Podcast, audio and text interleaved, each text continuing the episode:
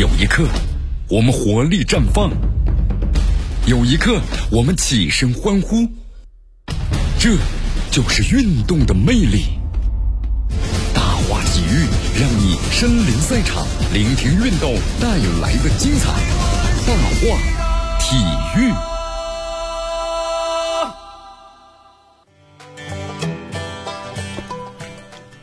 这里是大话体育，我是江南，继续锁定 FM 九十六点七绵阳广播电视台新闻广播。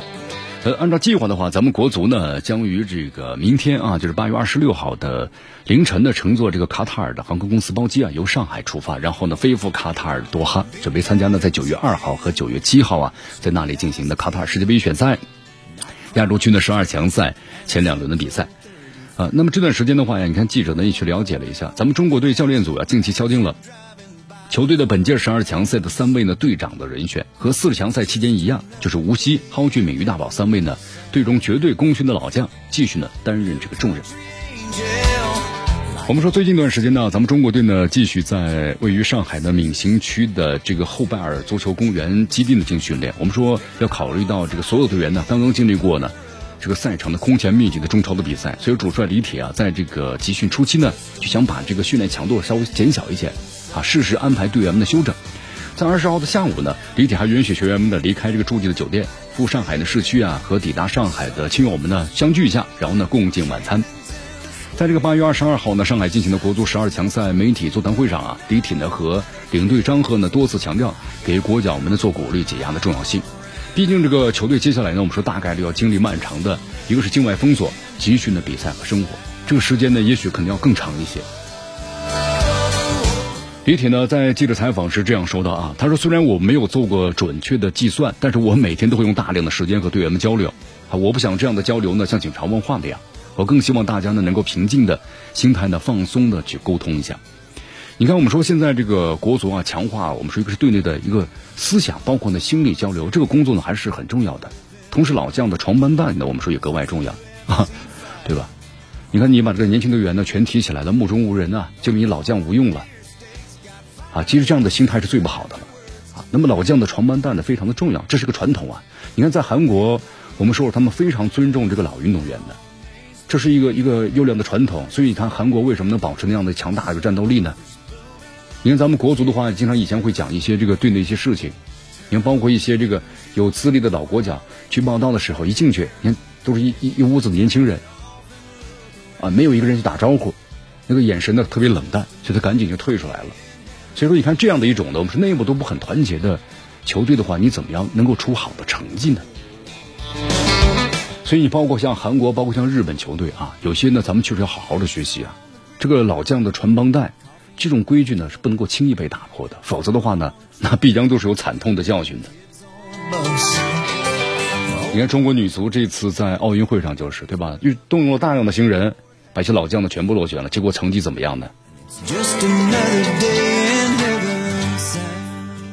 好，同时呢，我们说代表国家队啊参赛场次呢超过五十次的国脚共有五位啊，这次，那么他们呢由这个高到低分别是八十三场的蒿俊闵，八十二场的张琳芃，那么同为七十一场的这个吴磊和吴曦，六十一场的于大宝，全队呢共有三人，就是还没有代表国家队啊正式比赛呢出场，他们是门将呢董春雨，后腰呢这个徐星，还有呢入籍前锋骆国富。那么有出场记录的国脚当中啊，出场次数呢最少的有四人啊，他们同样是就是同为呢三场的入籍前锋的阿兰，还有入籍后卫啊蒋光泰，门将的刘殿座，还有这个边卫吴新涵。这次在国足的集训的阵容当中啊，张琳芃、于大宝、陈希哲、张希哲、这个张玉宁、严俊凌等等等等啊，十三名国脚，我们说曾经在上届就是俄罗斯世界杯选赛啊十二强赛期间呢进入国家队这个集训的阵容。其中王大雷还有高准翼、刘彬彬啊，没有在上届十二强赛中呢是出场，所以说这样咱们一看呢，无锡蒿俊闵大宝成为这个队长呢是顺理成章的。其实，在这个二零二零年呢，我们说李铁刚刚上任的时候，就是在他组织的首期集训中呢，蒿俊闵、于大宝、张琳芃当时就被选为是这个队长人选了。那么此后的话呢，张琳芃因为受伤缺席了几期的集训，在今年初的时候呢，队长的人选出现了微调。啊，近年来呢，在这个国足战术体系中啊，逐渐扮演出就是这个中场核心的吴曦，成为新的队长的人选。我们说，在这个国足的教练还有管理团队看来啊，队长呢是一份荣誉啊，更是一份责任呢，是教练、管理团队和球员之间的最理想的沟通的桥梁。那么中国队能够傲然挺进十二强赛，那么得益于呢全队的不遗余力的拼搏，这肯定的。如果一个队呢你内部的都不都不平和的话，内部有这个小九九的话，你比如说明明是一个很好的一个机会，但你不传给呢我们的主力球员，这传给其他人，那就是不给他传球，这就是一种内部的矛盾的体现。那么这样的球队，我们说是没有战斗力的，或战斗力呢肯定是很弱的。所以说，咱们这个球队啊，依然要非常的团结啊，在这方面。你看，我们说中国足协呢，在给予呢优质的后勤保障，全队上下在精神团结。那么在这样的过程中，你就是打输了球，我们都能够理解。从目前的话呢，国足这个备战呢，从比赛情况来看呢，无锡大概率作为呢第一队长是出现在呢国足十二强在首轮澳大利亚队这个比赛的首发阵当中。那么蒿俊闵、于大宝呀，根据球队的战术需求，那随时待命。没有出场的时候呢，他们都会在场下带头给这队上的球友们，那么就鼓劲儿、加油啊，送水、递毛巾等等。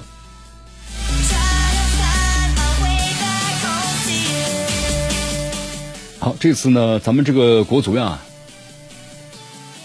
海外出征的话，这个时间上咱们要做好这什么打持久战的准备了 啊！你看，这个中国足协公关部的部长呢戴晓辉，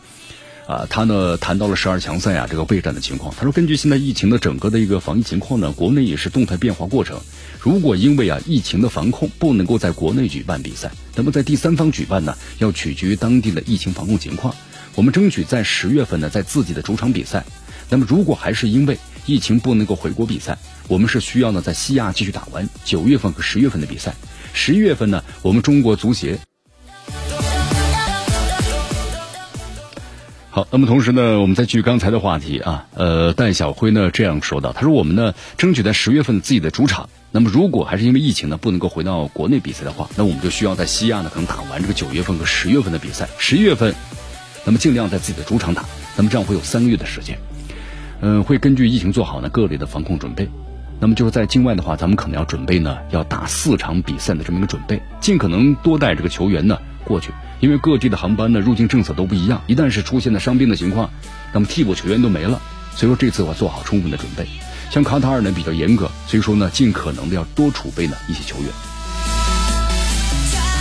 好，所以说这次你看征调王上元来也是因为这个原因所在啊。王上元的话，我们说也是隔了五个多月吧。也是再次的入选呢国家队了。在结束了中超这段比赛之后呢，王上元和大多数球员一样，回到了家里呢陪伴家人，封闭了一个多月的时间，再加上高强度和高频率的比赛呢，他说所有球员都是需要休息的。休息了十来天之后啊，他说八月二十三号这天呢，突然接到了国家队的征召，那么当时他心里非常的高兴啊，风尘仆仆的赶紧的就来到了上海呢国家队下榻的酒店，确实挺突然的，但是呢，我们说了，激动更大于紧张。好，不管怎么样吧，王上元啊，还是好好的这个努力，希望呢通过这个世界杯预选赛啊，好好的锻炼自己。啊，当然呢，你看王上元和所有的球员们呢都是这样的，就希望呢，啊，作为这样年轻的球员吧，那么也希望呢，就说打入世界杯，这是每一个球员的梦想，也是呢咱们中国几代球迷的梦想。好，最后咱们说下中国裁判啊，中国裁判这次要执法十二强赛，但是呢不和国足同机前往多哈，也不占用呢国脚的这个位置哈，他们的是，当然我们说不可能执执执法呢咱们这个本国的这个呃比赛了，是执法于其他的这个比赛。我们说这样也特别好，因为咱们中国的这个裁判呢，在国际大赛中多次的出现的话呢，他们具有了更多的话语权啊。好，时间关系，今天的节目到此就告一段落，我是江南，咱们明天见。